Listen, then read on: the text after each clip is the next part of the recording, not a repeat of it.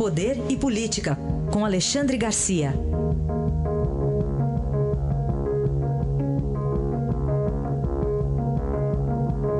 Alexandre, bom dia. Bom dia, Raíssen. Estamos na terça-feira de carnaval, ainda tem muita festa para rolar, tem até o pós-carnaval, né, que vai se prolongar até o, a outra semana.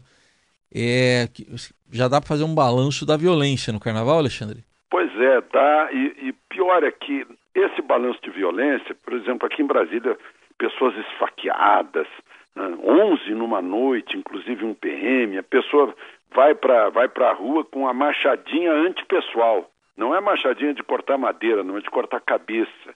Né? Estiletes, facas. Eu, eu, vejo agora que em Ourinhos os vizinhos se matam por causa do, do sinal de Wi-Fi, né? é, violência nas ruas é, do Rio de Janeiro, aquele tal de bate-bola brigando, tá? Aliás, nós chamamos, né, a gente chama de confusão. Não é confusão porque ninguém se confundiu, o nome disso é tumulto, né? é arruaça, é rixa, de acordo com a definição do Código Penal. Mas a, a pergunta, a grande pergunta é a seguinte: carnaval é uma festa. Festa para extravasar alegria, é uma espécie de catarse, né, para tudo se acabar na quarta-feira, como como diz a, a música, e, não vai acabar na quarta-feira, como você acabou de, de lembrar. Mas, e, e, no entanto, parece que os espíritos estão carregados. Eu acho que a gente tem que desarmar os espíritos. Fala-se muito aí na discussão sobre desarmamento que as armas não matam, são as mãos que matam. Eu, eu vou mais além, o que mata é o cérebro. Né? É, é, as, o, o espírito das pessoas anda carregado e esse carnaval está demonstrando isso é uma. É, é, tudo bem, a gente chega no carnaval, dá as costas para as nossas tragédias, né? Eu lembro do menino João Hélio arrastado pelas ruas do Rio até a morte por bandidos, uh, e dias depois se faz o carnaval. Tá, tudo bem, é a catarse, mas está tá com muita carga de violência a cabeça do brasileiro, né? Esse ser cordial, segundo o, o Sérgio Buarque de Holanda, mas enfim, era, eu queria fazer esse registro né, da nossa carga de violência. Muito bem. Alexandre, em relação ao turismo, a gente desperdiça oportunidades? É uma oportunidade jogada fora. Países que, que têm como principal fonte de renda o turismo não estão servindo de exemplo para a gente. A Espanha, a Itália, o Egito, a França, só a Torre Eiffel recebe mais do que o dobro de turistas estrangeiros que recebe o Brasil. Né? O, imagina Orlando sozinho o que recebe de turista nos Estados Unidos. Né? O México recebe mais turista que a gente, a Argentina, né? o Chile está na nossa frente. E, no entanto, o Ministério, eu estou falando nisso porque o Ministério do Turismo me mandou lá um, um gráfico mostrando que nós somos o primeiro do mundo em belezas naturais. Agora, fala em beleza natural para um brasileiro, vai lembrar de praia, né? lençóis maranhenses, Amazônia, Foz do Iguaçu, Pantanal, Serra Gaúcha, alguma coisa assim, né? genérica. E o que nós oferecemos, né? uh, temos turismo sexual no litoral, um turismo assim mais família em, no Pantanal, Foz do Iguaçu, Amazonas, né? Mas o que oferecemos para o turista são as fotos que também me mandaram de, de, uh, esgoto jogado na praia. Eu lembro que certa vez fui visitar meu amigo Juca Chaves lá em Itapuã uh, e, e, passamos pela praia, meu Deus do céu, caco de vidro, uh, lata enferrujada e esgoto escorrendo por toda parte. Né? Não é só o esgoto, é a sujeira das cidades, o mau cheiro das cidades brasileiras, a desorganização das cidades brasileiras né? e principalmente a insegurança os assaltos, as, as correrias levando celular das pessoas, a explosão de bueiro no Rio de Janeiro, com toda aquela beleza natural, é incapaz de, de atrair turista. turista vai para Sydney, vai para Honolulu e depois diz assim: olha, esse é o Rio de Janeiro que deu certo. Né? Porque é, é, é nossa responsabilidade isso. Então a gente é uma grande oportunidade que a gente está perdendo. E veja só, até para o negócio turístico. O Brasil é o centésimo, vigésimo nono país do mundo em ambiente de negócio. Né?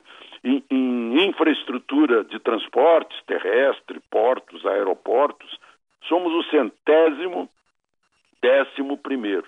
Então, uma tremenda renda que está desperdiçada. Se a gente fosse receber turista na mesma proporção de Portugal, que recebe 22 milhões de turistas, e tem 11 milhões de portugueses, nós teríamos que receber mais de 400 milhões de turistas. E a gente não consegue receber 6 milhões de turistas. Isso porque vai muito turista argentino para Florianópolis, né, para o litoral de Santa Catarina, isso aqui conta muito. Né? Porque de resto o turista de, de, dólar, turista de euro vem muito pouco para o Brasil que podia explorar o Nordeste, por exemplo, que é verão o ano inteiro, para atrair, atrair europeus, uh, gente do hemisfério norte na hora do, do inverno rigoroso por lá. Né? Perdemos essa oportunidade de uma grande indústria, um grande negócio, né? de uma grande atração de divisas. Tudo bem. E, Alexandre, a gente tem visto aí uma reaproximação cada vez maior entre Estados Unidos e China. Isso pode ser bom aqui para o Brasil? Eu acho que vai ser excelente para o Brasil. Está marcado já para o dia 27, agora deste mês, um encontro do Trump e do Xi Jinping, que é o presidente da China, para assinar um acordo de tarifas que vai pôr fim à guerra comercial. Quer dizer, o Trump já deu, já deu tranquilidade para o Japão, que é uma economia importante, ao atrair uh, Kim. Né? O, começou com o botão, né? Ah, é, vai apertar o botão de míssil uh, nuclear contra o Japão, mas o meu botão é maior. Né? Eu acabo com a Coreia do Norte. Pronto, Kim veio conversar, conversaram em Hanoi, um lugar muito, muito significativo para os Estados Unidos, né? uh, depois da, da derrota no Vietnã. E agora marca um encontro para acabar com a guerra comercial, fazer um acordo de tarifas de um lado e de outro, e, e com isso vai dar uma tranquilidade enorme no mercado. As pessoas, quando analisam o mercado, dizem: olha, mas a guerra comercial Brasil e Estados Unidos atrapalha o Brasil e tal, está atrapalhando. Vai deixar de atrapalhar e é a oportunidade, mais uma que surge, né? Esse país que perde tanta oportunidade. Sabe, um dia o Osni Branco, que é paulista, e dava aula de, de, de arte no Japão, imagina a competência, né? E uh, me disse lá em Tóquio, olha, agora eu tenho certeza uh, que o Brasil, o Brasil, que Deus é brasileiro. Eu disse, mas por que, Osni? Porque aqui do outro lado do mundo dá para a gente ver perfeitamente que Deus põe oportunidade na porta da frente do Brasil, o, o Brasil joga fora na janela dos fundos, Deus insiste, manda outra oportunidade, o Brasil joga fora também. Deus insiste, ainda manda uma terceira, uma quarta, uma quinta oportunidade, e o Brasil sempre jogando fora. Portanto, Deus só pode ser brasileiro para ajudar um país tão bobo assim. Né? Então é mais uma oportunidade que surge. A gente perde tantas aí, né? inclusive com a Constituição de 88 e sua revisão que não foi feita. Já não estaríamos discutindo reforma da Previdência. Eu vi a reforma da Previdência de 93, que jogaram fora, o senhor Orestes Quercia boicotou. Né? Então, é, é, é, é, mais uma oportunidade que aparece para a gente pensar a respeito. Né? Será que vamos aproveitar? Como eu falei o outro dia da Guiana, está né? Tá ali. Ó, grande oportunidade, o país que mais vai crescer nos próximos três anos. Será que pode ser um parceiro nosso? A gente dá as costas para ele. Era isso, essa reflexão é isso. No, no dia da terça-feira gorda. É importante, mas olha, você sempre dá uma. Às vezes você dá uma deixa para nós. Hoje a deixa que você deu foi Juca Chaves. Opa! Então vamos lá, vamos ouvir um pedacinho aqui. Honestidade.